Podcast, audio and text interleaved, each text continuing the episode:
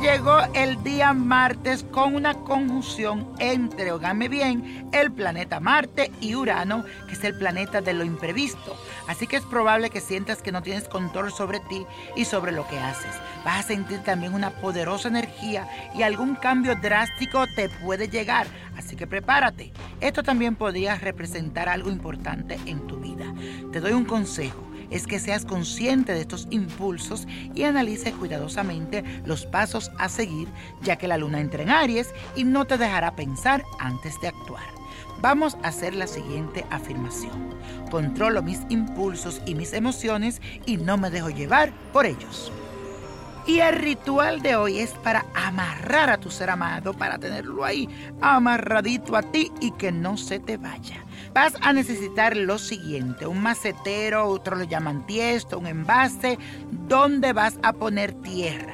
Recuerda, es donde tú pones la mata, ese envase. Vas a conseguir una vela rosada y dos piezas íntimas de ustedes, miel y azúcar negra.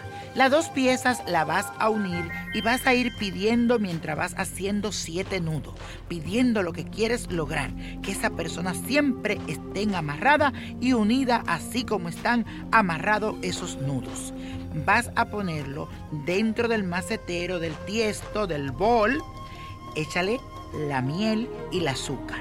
Después vas a poner toda la tierra encima, bien tapadito Vas a poner la vela rosada encima de la tierra y la vas a prender, rezando la oración de Santa Marta la dominadora.